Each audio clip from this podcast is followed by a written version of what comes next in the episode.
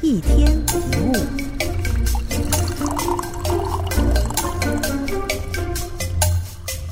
人生有起有落，事物来来去去，本来就是生命的常态。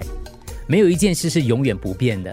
那些让你痛苦的，也许曾经让你渴望不已啊；那些让你喜欢的，也许最后让你痛苦不堪。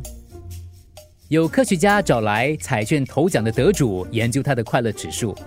一夜之间拥有巨额财富，当然很令人开心。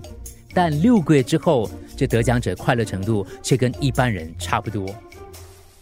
遭遇车祸之后失去双腿，必须靠轮椅来走动，是不是再也无法拥有快乐的感受呢？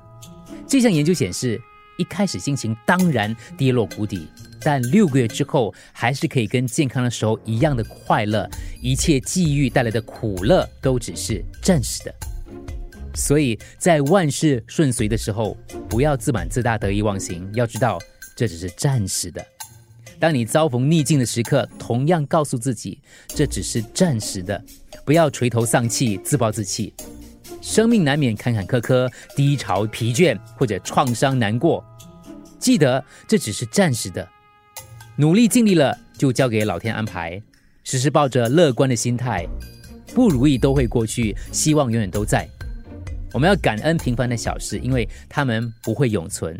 我们要珍惜身边的人，他们也不会永远都在。